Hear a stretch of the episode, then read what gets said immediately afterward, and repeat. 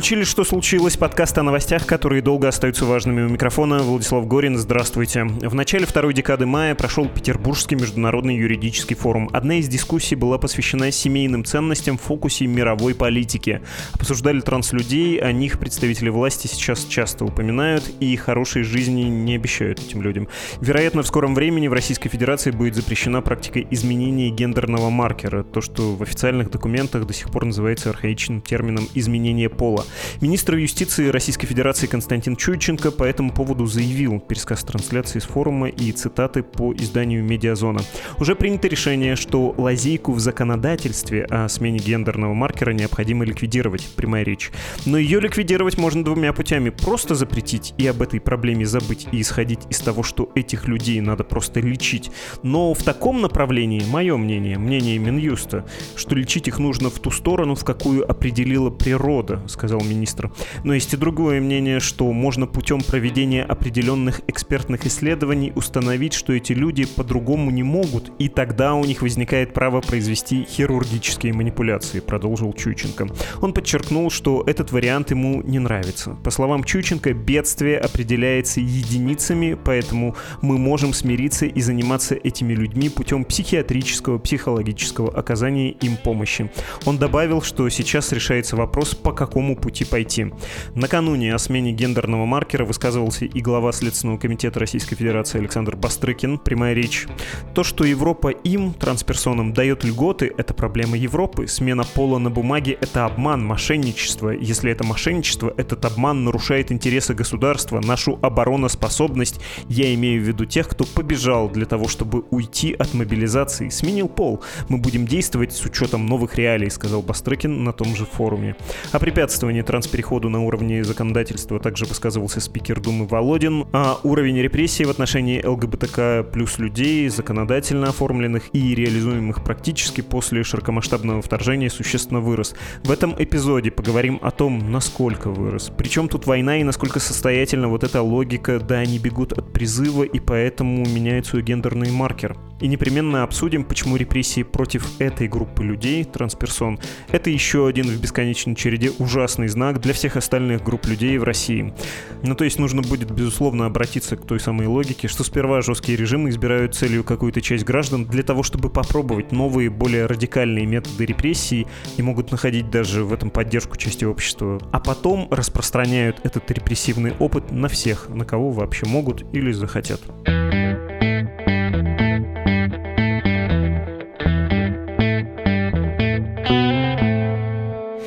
Здесь Неф Целлариус, координатор программы консультирования для трансгендерных людей и ЛГБТК+, в группе «Выход». Приветствую.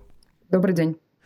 Давайте поговорим про невеселое и про местами ужасное. Начнем с самого, может быть, ужасного. Что думаете про министра Чученко, про главу Следственного комитета Бастрыкина, про спикера Володина? Ну, не про них лично, а про то, что они говорят о ЛГБТК людях, о трансперсонах, про запрет менять гендерный маркер в документах, которые хотят ввести на законодательном уровне, про то, что нужно лечить таких людей, цитата, в ту сторону, в какой определила природа. И еще про то, что это удар по обороноспособности России, да, когда люди совершают транспереход, они же уходят от призыва таким образом.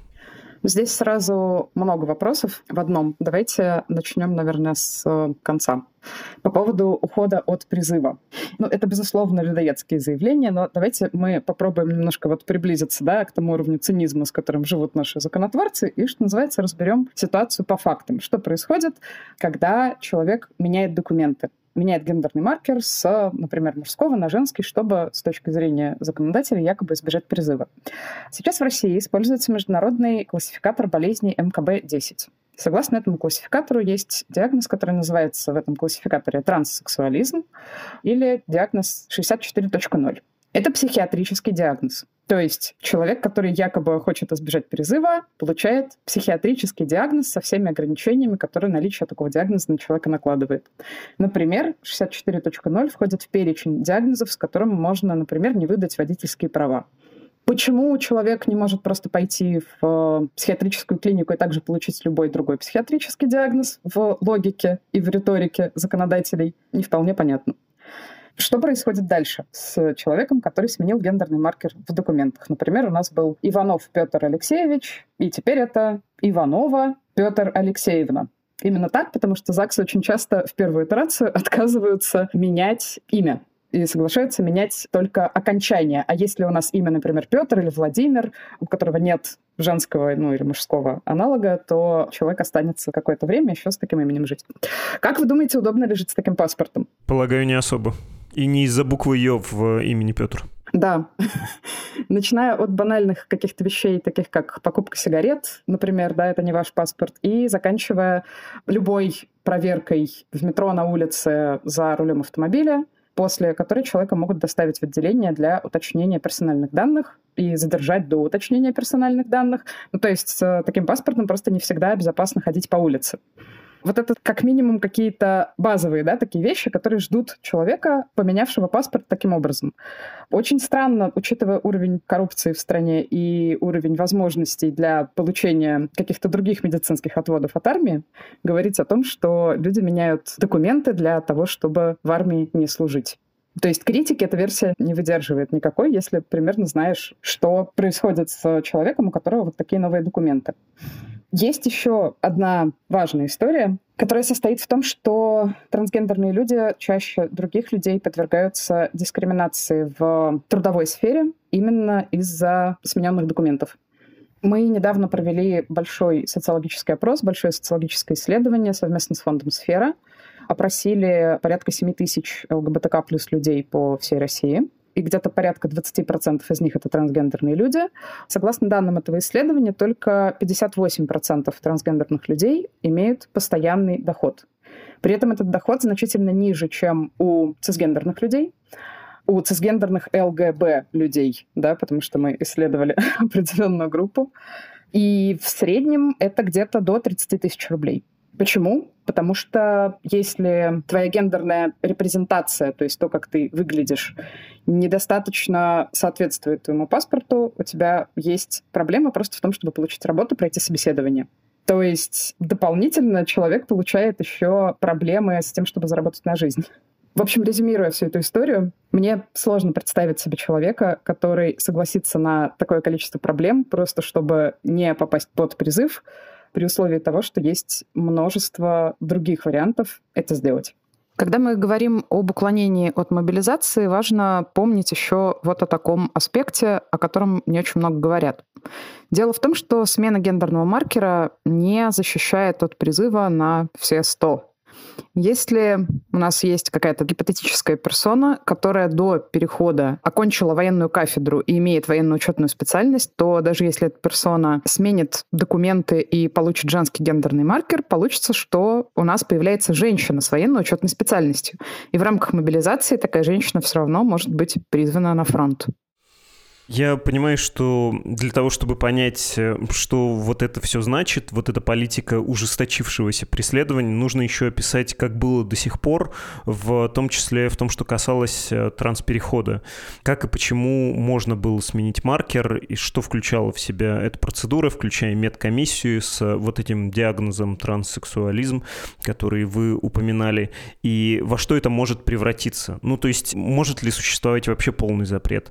Можно ли будет будет признавать документы дружественных стран. Например, известно, что Иран довольно легко идет на все это. Для них это не принципиальная вещь вот в их системе ценностей официальных. Можете напомнить, рассказать, как это было устроено прежде? Не постесняюсь этого вопроса еще и потому, что, очевидно, многие слушатели не особенно в курсе. Одна моя знакомая, которая транспереход совершала, рассказывала, что когда занималась всем этим документами, ее чаще всего, в том числе родные, друзья, знакомые, близкие спрашивали без стеснения, не говоря уж о каких-то малознакомых людях, ну чего, когда операция? Уже отрезала?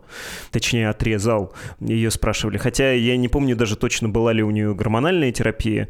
Ну, то есть рискну сказать, что у многих представление о смене пола это вот э, с операцией. Что касается любых прогнозов, да, там вначале у нас была история прогнозов, сейчас прогнозы делать сложно, потому что нет никакого даже примерного текста законопроекта, на который можно было бы опираться, поэтому, пожалуй, сейчас прогнозов не сделает никто. Что касается того, как происходит переход, Как правило, переход принято разделять на три независимых этапа. Трансгендерная персона может выполнять один, два, все три, или не выполнять никакого, и тогда человек живет, как это обычно говорят, в стелсе, то есть никто не знает, что это трансгендерный человек. Этапы такие. Это юридический переход, медицинский переход и социальный переход. Совершенно не обязательно именно в таком порядке. Социальный переход — это социализация в новом гендере, юридический переход — это смена необходимых документов, и медицинский переход — это изменение тела.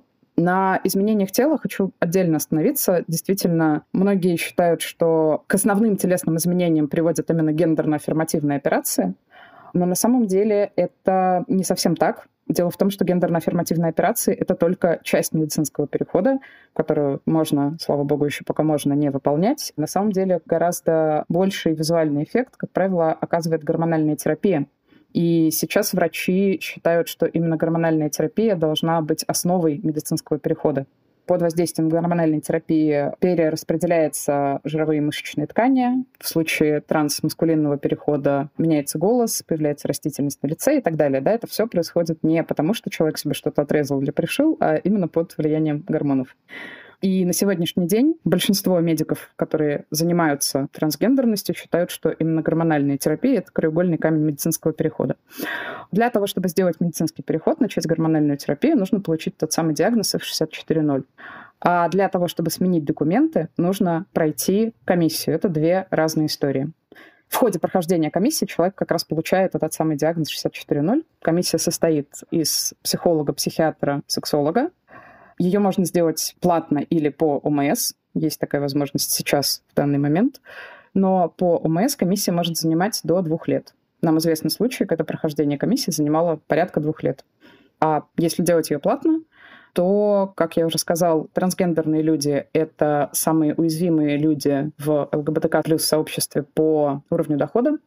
И, к сожалению, далеко не все могут позволить себе платные комиссии из вот каких-то последних кейсов, которые известны мне в моей работе, нам пишут люди, которые говорят, я беру кредит для того, чтобы пройти комиссию, и не знаю, как буду его отдавать. Ну, с социальным переходом, наверное, более-менее все понятно, да, человек начинает там, да, одеваться, соответственно, своему гендеру, просят называть себя в соответствующем грамматическом роде, использует другие местоимения, имя и так далее. Про юридический переход, ну, собственно, да, необходимо пройти комиссию, которая может длиться довольно долго. И, кстати, далеко не факт, что она закончится положительным решением, она может закончиться отказом. Еще один такой маленький факт, да, в копилку того, что люди там, значит, пол меняют, оставаясь такими же. Довольно сложно обмануть квалифицированных врачей на комиссии, чтобы получить справку. После этого человек получает справку. Справка действует год. В течение года человек может подать в ЗАГС заявление о смене имени и фамилии. Как правило, сначала меняют фамилию, а потом в следующий заход меняют имя, то есть полная смена документов может занимать до полугода. Только получение нового паспорта уже со всеми нормальными данными. Ну и дальше идет замена всех остальных необходимых документов, СНИЛС, ОМС, водительские права, и дальше, если нужно, дипломы, аттестаты и так далее. Ввиду того, что мы говорим про то, что было, а вот сейчас наблюдаем, что стало, станет, когда государство и ввиду известных событий ты серьезно начинаешь относиться к словам, которые раньше счел бы какой-то дичью отдельных фриков и хайпажорством на такой якобы консервативной теме, которая неизвестно кого волнует, потому что, ну, по моим наблюдениям, наше общество довольно терпимо. Кто чего делает в своей частной жизни, большую часть э, моих сограждан не волнует вообще-то. И всегда казалось несколько искусственным эксплуатация тем, связанных с ЛГБТК. Но, тем не менее, насколько государственные органы вот прежде или там до сих пор были, ну, гуманны, что ли, по отношению к трансперсонам, насколько они на уровне неофициальных практик способствовали или не способствовали переходам. Мое скромное, ну, далеко со стороны мнение, что, ну, это обычная такая отечественная бюрократия, что в наследство вступить или любое другое большое государственное, связанное с бюрократией дело сделать, что заняться вот этими бумажками муторно, но, в принципе, есть какая-то логика и не особо издеваются. Я ошибаюсь, это и прежде было так себе удовольствие. Ну, это действительно так себе удовольствие. В первую очередь потому, что совершенно непонятно, с каким человеком тебе придется столкнуться. Нам известно довольно много случаев трансфобных ЗАГСов, которые как раз заставляли человека сначала менять фамилию, потом второй итерации, например, отчество, да, то есть сразу все поменять нельзя. Надо понимать, каждое такое заявление на смену персональных данных может рассматриваться только в ЗАГСе до двух месяцев. То есть 60 дней человек ждет, потом еще месяц он меняет паспорт, и потом снова 60 дней ждет, потом опять месяц менять паспорт, и так три раза. Такие кейсы действительно есть. К тому же при смене документов трансгендерные люди часто сталкиваются с бытовым унижением. Опять же, да, возвращаясь к нашему исследованию, все-таки трансфобия в России, к сожалению, это более серьезная проблема, чем, например, гомофобия. Согласно тем данным, которые нам удалось получить, каждый третий трансгендерный человек сталкивается в течение года с угрозами на почве своей трансгендерности. Это данные за 2022 год. То есть что будет в 2023, какую картину мы увидим, пока предсказать невозможно, но я думаю, что эти показатели вырастут. Очевидно, просто потому что пропаганда и проводимая сейчас политика и речь о ненависти ну, не могут не повлиять на мировоззрение некоторых людей, которые черпают информацию из телевизора. Ну, еще получение такой санкции. Это одобряемо, для меня это странно, и это видимо, и поэтому я считаю себя вправе, говорю в кавычках, да, выплеснуть то, что в другой ситуации не стал бы говорить, ну, потому что вообще адекватные люди как-то не комментируют чужую внешность, там, чужие привычки, что угодно чужое, да, мне не придет в голову на улице прокомментировать, не знаю, как выглядит чужой ребенок, например, даже если мне, например, не нравятся дети, но в обществе себя сдерживаешь, а если как будто ты получаешь санкцию, то это выплескивается. Это понятные риски, и, в общем, да, это ужасно.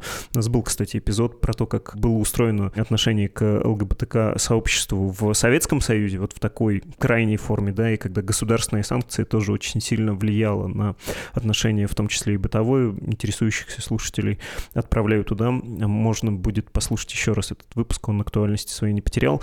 Если говорить про время после широкомасштабного вторжения, про прошлый год и про эту весну. Насколько изменились практики, потому что и законодательство вообще-то поменялось, да, то, что называется запрет э, пропаганды нетрадиционных ценностей среди всех возрастов, не только среди детей. Это законодательство криминализует массу действий и высказываний, связанных с гомосексуальностью, с бисексуальностью, с трансгендерностью. И эти нормы плохи тем, что они крайне произвольно могут применяться. Они так плохо написаны, что их можно использовать в любой момент по желанию.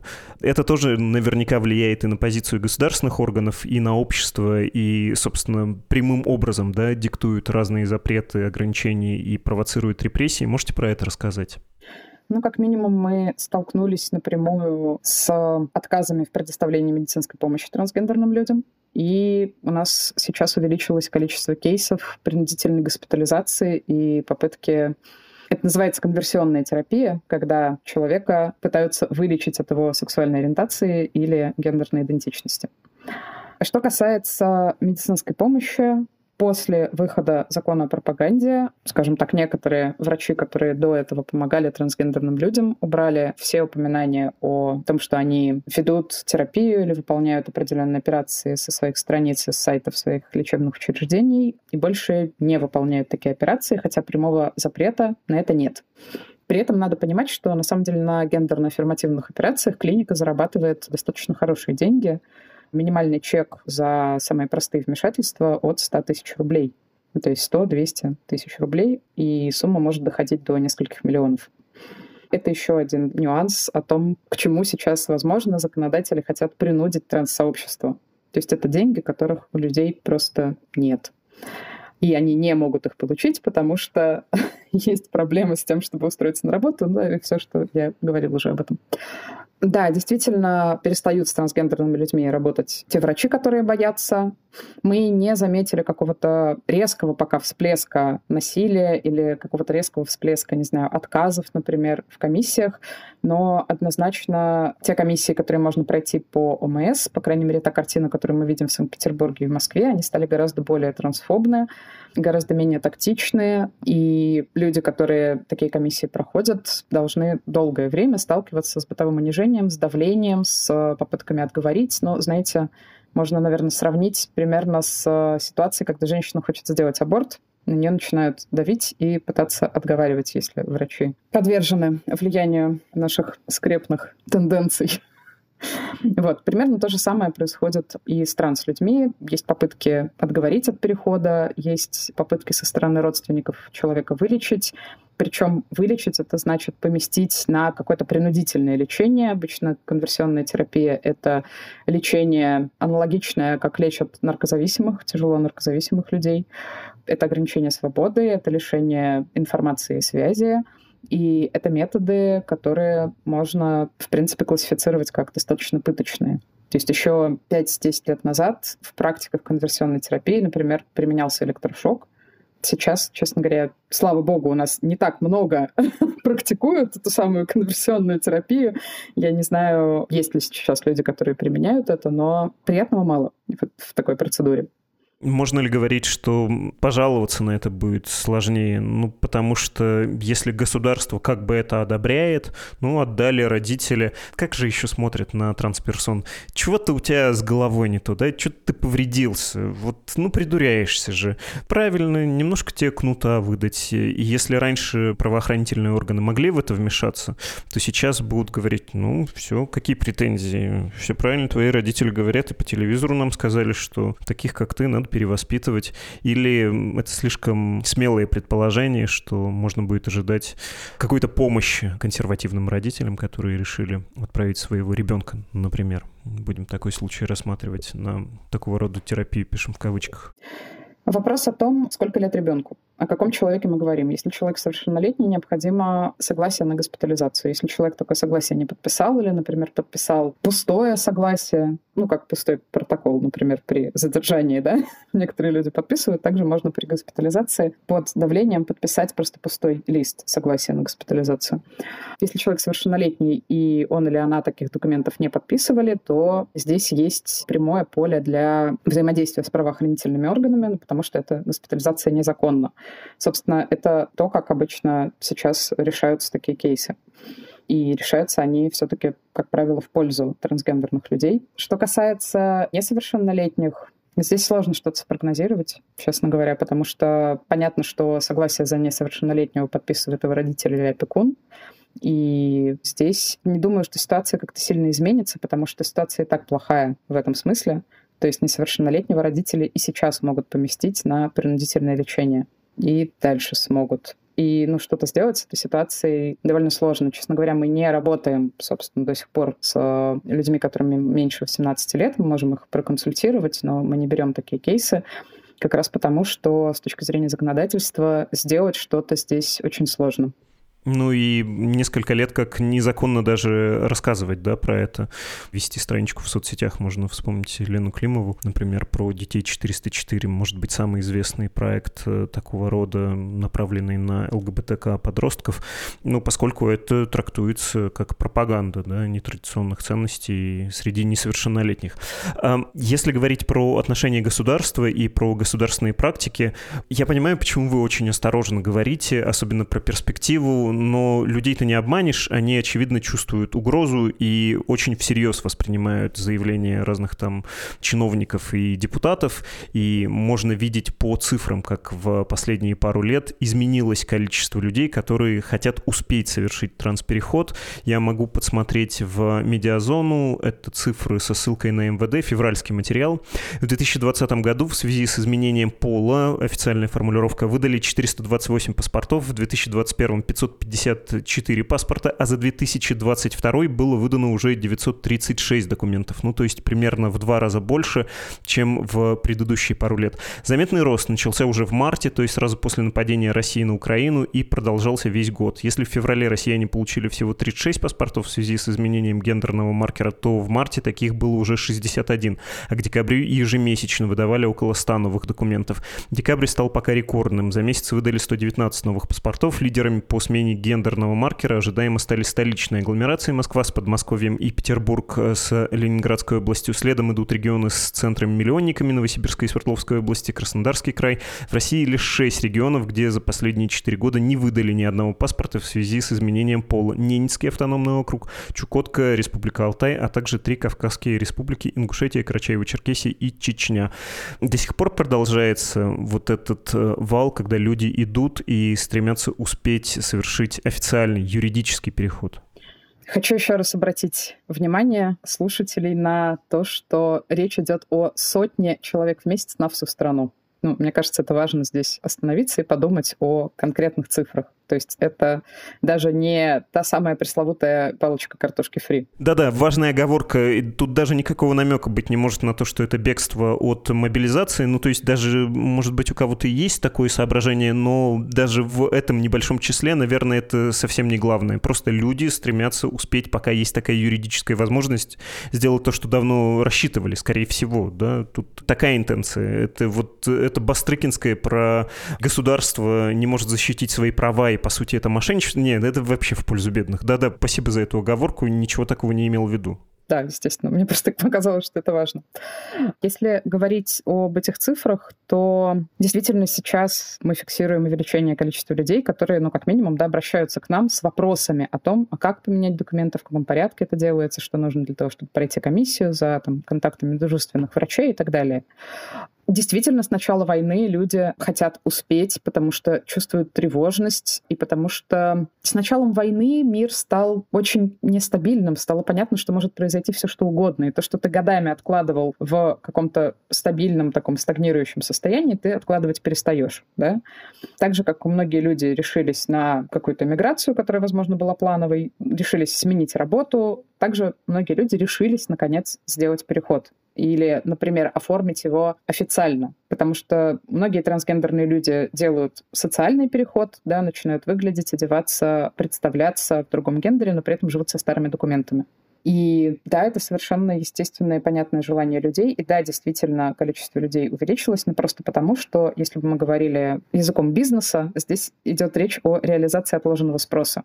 Сейчас это количество наверняка увеличится еще больше, потому что за май у нас в два раза выросли все цифры по всем видам консультирования. В два раза увеличилось количество запросов на психологическую помощь от трансгендерных людей, на равное консультирование, на там, карьерные консультации, то есть на юридические, на весь комплекс услуг, которые мы оказываем. И действительно очень сильно выросло количество запросов, а как будет, а что будет, а до какого числа мне нужно успеть сменить документы. Более того, вот буквально кейс сегодняшнего дня, нам пришел такой запрос. Человек уже со справкой 87У, та самая справка о смене пола, вот, которую дает комиссия. Человек со справкой пришел в ЗАГС для того, чтобы поменять свидетельство о рождении, и ему сказали, что до 11 июля такие заявления не принимаются. То есть, очевидно, ЗАГСы уже ждут каких-то изменений, чтобы человеку отказать и чтобы человек не успел пройти эту процедуру. Для многих это важно еще в виду отъезда, ну потому что если тебе в России опасно находиться, то вполне нормально покинуть э, родину. Я, кстати, в Екатеринбурге продолжительное время работал журналистом. У нас была такая общегородская история про...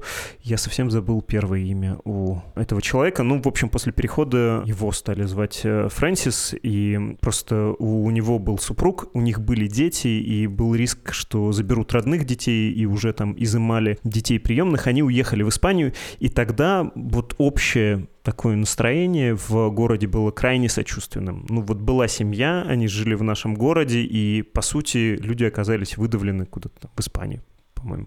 А, сейчас для многих просто уже не будет, я думаю, такого шока, что можно взять и вот так разрушить семью или там выгнать человека из твоего города, из твоего дома с работы.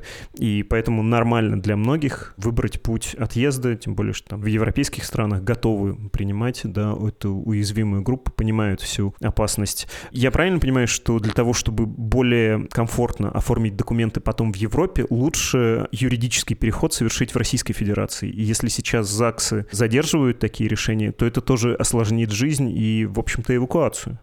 Ответ на ваш вопрос – да и нет. С одной стороны, действительно, гендерный маркер именно в документах, в паспорте, в загранпаспорте, возможно, проще и лучше поменять в России, тем более, если уже начата, например, процедура. Если сменено свидетельство о рождении, если есть там справка на руках, и человек готов идти и менять все остальные документы быстро. Но с иммиграцией для трансперсон есть другая проблема. Дело в том, что большинство трансгендерных людей принимает гормональную терапию, ну, то есть прям большинство, в смысле подавляющее, прям большинство, да, это то, что все в основном делают. И есть вопрос с доступом к таким лекарствам в любых других странах. Есть вопрос с доступом к таким лекарствам уже и в России из-за санкций на препараты определенные. Но в европейской стране получить гормональную терапию тоже получается не всегда так просто. Например, в Германии для того, чтобы получить по вот, медицинской страховке гормональные препараты, нужно два года наблюдаться у психиатра. Даже если у тебя есть российская справка, ты два года или без гормональной терапии, или вынужден, или вынуждена получать ее какими-то другими способами, там, через передачки, возить из каких-то других стран и так далее. То есть для трансгендерных людей, которые решаются уехать, краеугольным часто встает вопрос даже не того, что у них как-то документы не в порядке. Если ты приезжаешь в другую страну, возможно, там даже и проще будет начать сразу весь этот процесс а того, что ты просто не можешь получить необходимые тебе медикаменты. А резкий отказ от гормональной терапии — это очень плохая история именно с медицинской точки зрения, потому что это и депрессивные состояния, и скачки настроения, и скачки давления, и эндокринная система достаточно сильно страдает от резкой отмены гормональной терапии. То есть это сказывается ну, не просто на качестве жизни, а просто на здоровье человека если он не получает долгое время необходимые ему медикаменты. Поэтому, наверное, если мы говорим об иммиграции, то именно доступность гормональной терапии — это главная проблема, а не то, что в Европе будет или в какой-то другой стране будет сложнее поменять документы. Я понял, что я про многое вас спрашивал и просил объяснить со своей точки зрения, хотя к вам буквально приходят транслюди и задают вопросы, которые их волнуют, просят о помощи. Вы про это говорили, что обращаются и по карьерным делам, и по документальным, и про переезд в Европу спрашивают. Что еще интересует? Как вы помогаете, с чем к вам обращаются, где самые проблемные, на ваш взгляд, точки? Давайте сначала сколько, да, примерно у нас вообще обращений. Мы работаем со всей Россией, оказываем ЛГБТК плюс людям, в том числе трансгендерным, психологические, юридические, карьерные и другие консультации. И в среднем в месяц к нам вот до мая обращалось где-то порядка 100 трансгендерным людям мы могли помочь. Я думаю, что в мае эта цифра будет гораздо выше, но, к сожалению, мы май пока еще не считали, еще прошло только полмесяца, но мы уже видим сильно увеличившееся количество обращений. С какими запросами к нам приходят? Самый популярный, где-то половина всех запросов, это запрос на психологическую помощь. Причем, в принципе, запрос на психологическую помощь с начала войны, но ожидаемо сильно увеличился. Да? Там до войны мы оказывали порядка 100 консультаций в месяц, сейчас это уже под 350 консультаций в месяц. И вот как раз начиная где-то с апреля количество обращений именно от трансперсон за психологической помощью у нас вот выросло в два раза, как я уже говорил. Где-то половина приходит за психологической помощью, еще порядка 20% это запросы на какую-то простую юридическую помощь. Простую в том смысле, что здесь не нужна классическая правозащита, а нужна просто консультация. Например, в каком порядке менять документы? Что менять сначала, ОМС или СНИЛС? Ответ СНИЛС. Еще где-то процентов 10 — это как раз карьерные консультации. Мы оказываем карьерные консультации, помогаем составить хорошее резюме, сопроводительные письма, перевести это все на какие-то иностранные языки и так далее. И еще порядка 20% приходят за тем, что называется равное консультирование. Это как раз моя программа. Это когда одни трансгендерные люди, уже имея опыт перехода или имея опыт чего-то связанного с переходом, могут проконсультировать других трансгендерных людей, а как это? А как это делается или а как это ощущается, а не посмотрит ли на меня там косо, а что мне нужно подготовить, а как это будет. Это довольно специфический опыт, поэтому именно формат равного консультирования, когда человек с опытом может другому человеку рассказать, как это происходит, он здесь такой самый эффективный. И здесь обычно запрашивают или контакты врачей, или какой-то личный опыт перехода, а как будет, а как быстро там у меня на гормональной терапии поменяется то или иное, И вплоть до каких-то запросов, э, например, подскажите, где в Сочи купить туфли 45 размера. То есть вплоть до каких-то запросов, связанных там с одеждой, с э, гигиеной, с э, визуальной корректировкой тела при помощи, например, утягивающих каких-то историй для грудей и так далее. И совсем единичные истории — это прям подтвержденные случаи насилия или дискриминации. И здесь важно понимать вот какую цифру опять же, ссылаясь на наши недавние исследования, 58% респондентов в случае, если сталкиваются с дискриминацией или насилием на почве сексуальной ориентации или гендерной идентичности, выбирают не обращаться в полицию. Еще в прошлом году эта цифра была 50%. Ну, то есть понятно, что да, недоверие к правоохранительным органам выросло. Из тех людей, которые обращаются, тоже около половины сталкиваются с давлением со стороны правоохранительных органов на почве сексуальной ориентации гендерной идентичности. Начиная от каких-то банальных, типа «сама виновата», и заканчивая отказами принимать заявления из-за того, что человек, например, очевидно трансгендерный. То есть просто мы здесь таким не помогаем, закон он для нормальных, а ты иди погуляй. Небольшое уточнение. В вашем исследовании дифференцируется про вот этот э, рост насилия или, точнее, рост жалоб на насилие. Домашнее это насилие или внешнее? Ну, то есть это на улице ты чего так вырядился или вырядилась? Или это дом происходит, потому что небольшой секрет, да, наверное, многие знают, что уязвимые группы, и в частности ЛГБТК+, они уязвимы и в смысле домашнего насилия. Да, в исследовании есть разница между этими историями. И домашнее насилие — это вообще отдельная большая тема для обсуждения. В принципе, порядка 15% всех ЛГБТК плюс людей сталкивается с домашним насилием. А если мы говорим о трансгендерных людях, то с домашним насилием сталкивается каждый третий то есть много, больше 30%. Почему это происходит? В первую очередь по тому, что, как я уже сказал, финансовое положение трансгендерных людей обычно сильно хуже, чем финансовое положение цисгендерных людей. Следовательно, трансгендерные люди вынуждены жить с кем-то, со своими партнерками или партнерами, или со своими родственниками, или, не знаю, там, да, с соседями даже, снимать комнату, а не квартиру. И люди, которые живут с родственниками, действительно часто подвергаются домашнему насилию, потому что родственники часто гомо или трансфобны. Есть рост в последние месяцы, если смотреть на ваши исследования?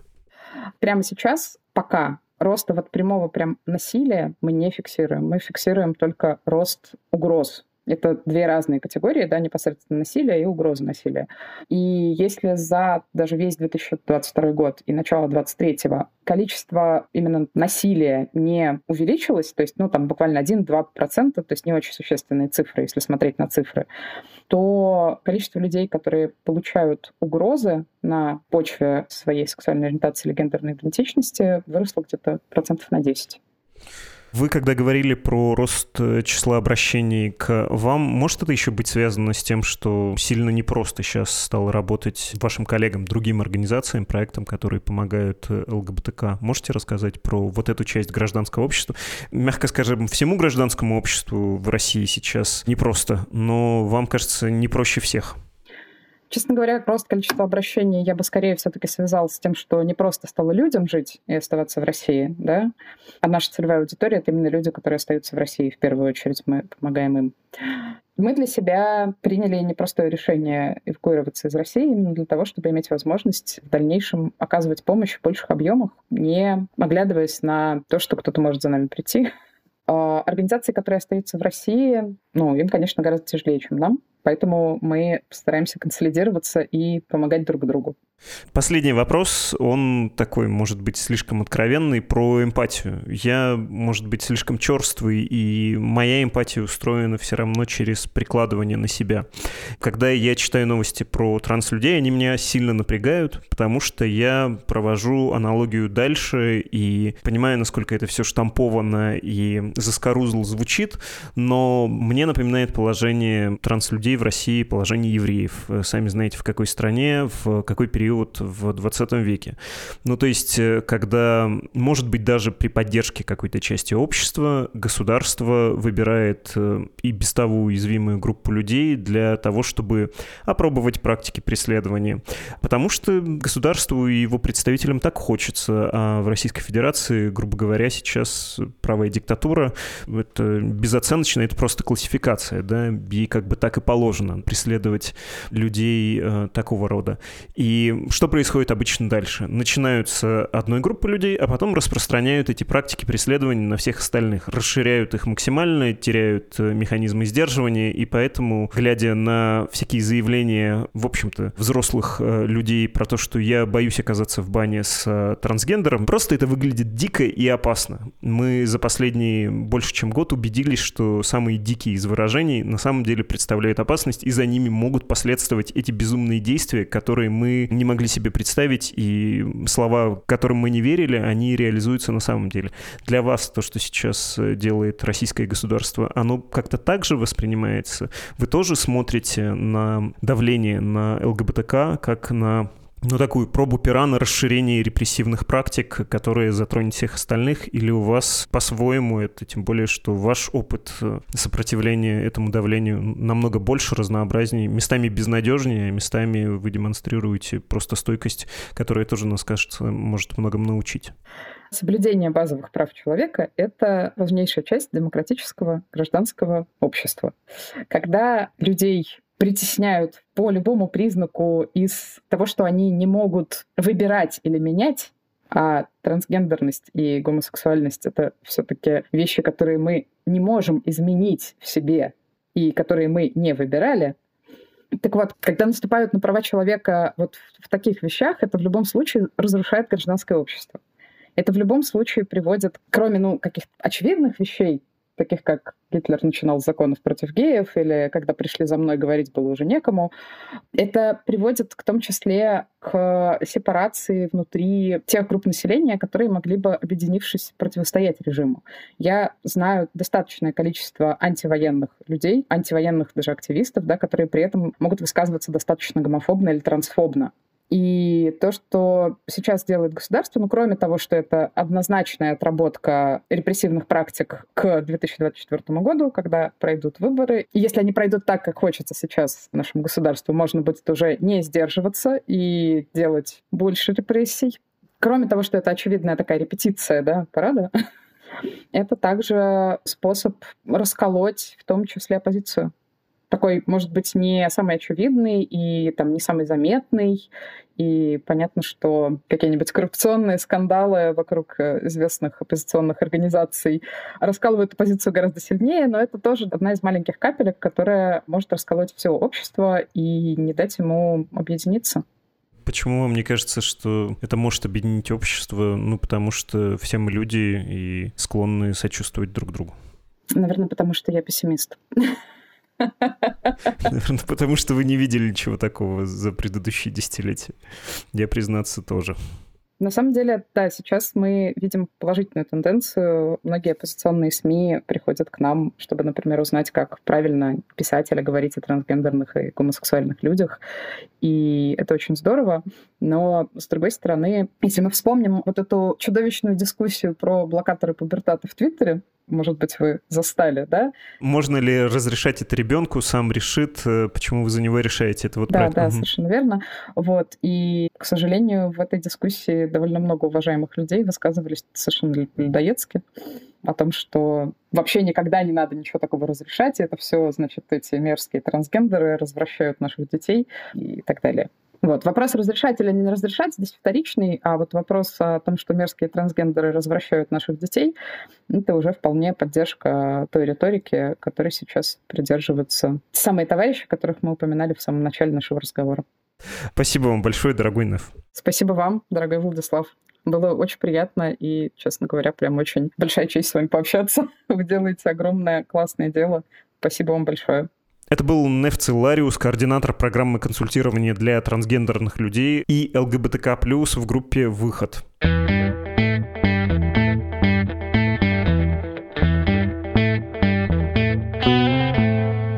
Если вы хотите поделиться своим мнением, задать вопрос или чтобы я прочитал и прокомментировал ваше письмо в одном из наших эпизодов, пишите на адрес подкаст собакамедуза.io. Не стесняйтесь поддерживать Медузу финансово, это можно сделать на страницах support.meduza.io и save.meduza.io. Если вы устали от новостей, а у нас подкаст все-таки новостной, послушайте новый душевный подкаст Медузы под названием «Атлантида» от Андрея Перцева и Андрея Першина. Ну и это был «Что случилось?» подкаст о новостях, которые долго остаются важными до встречи. thank you